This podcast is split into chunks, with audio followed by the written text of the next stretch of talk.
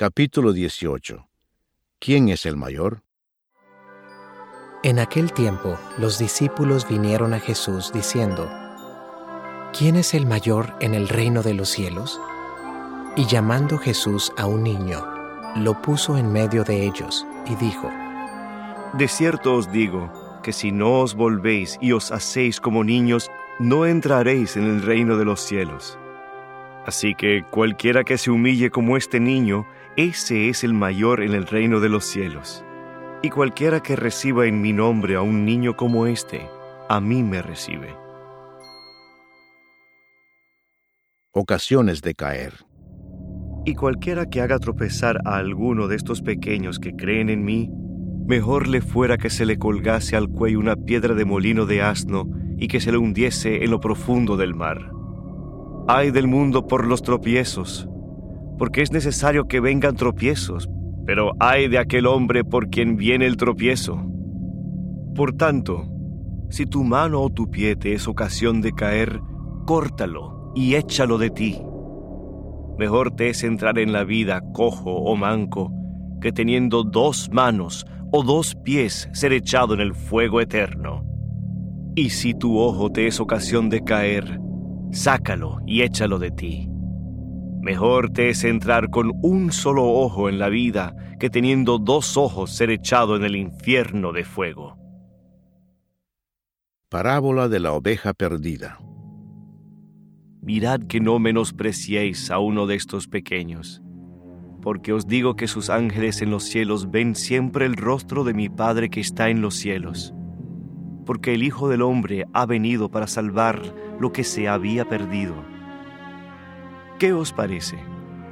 Si un hombre tiene cien ovejas y se descarría una de ellas, ¿no deja las noventa y nueve y va por los montes a buscar la que se había descarriado? Y si acontece que la encuentra, de cierto os digo que se regocija más por aquella que por las noventa y nueve que no se descarriaron. Así no es la voluntad de vuestro Padre que está en los cielos, que se pierda uno de estos pequeños. ¿Cómo se debe perdonar al hermano? Por tanto, si tu hermano peca contra ti, ve y repréndele estando tú y él solos. Si te oyere, has ganado a tu hermano. Mas si no te oyere, toma aún contigo a uno o dos para que en boca de dos o tres testigos conste toda palabra.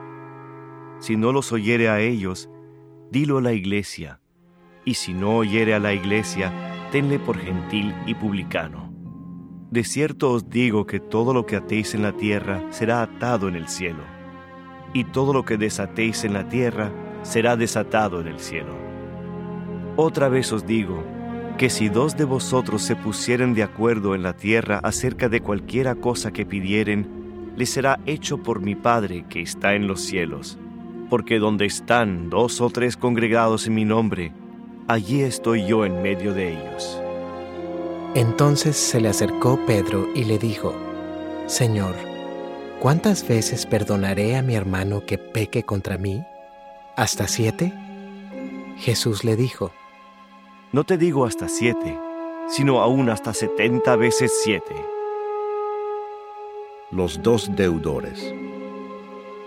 Por lo cual el reino de los cielos es semejante a un rey que quiso hacer cuentas con sus siervos.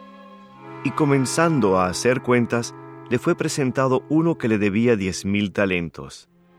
A este, como no pudo pagar, ordenó su señor venderle y a su mujer e hijos, y todo lo que tenía, para que se le pagase la deuda. Entonces aquel siervo, postrado, le suplicaba diciendo, Señor, ten paciencia conmigo, y yo te lo pagaré todo. El señor de aquel siervo, movido a misericordia, le soltó y le perdonó la deuda.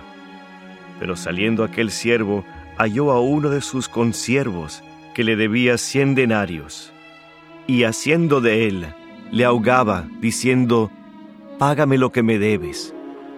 Entonces su consiervo, postrándose a sus pies, le rogaba, diciendo, Ten paciencia conmigo, y yo te lo pagaré todo.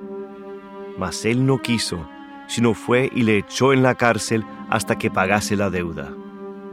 Viendo sus consiervos lo que pasaba, se entristecieron mucho y fueron y refirieron a su señor todo lo que había pasado.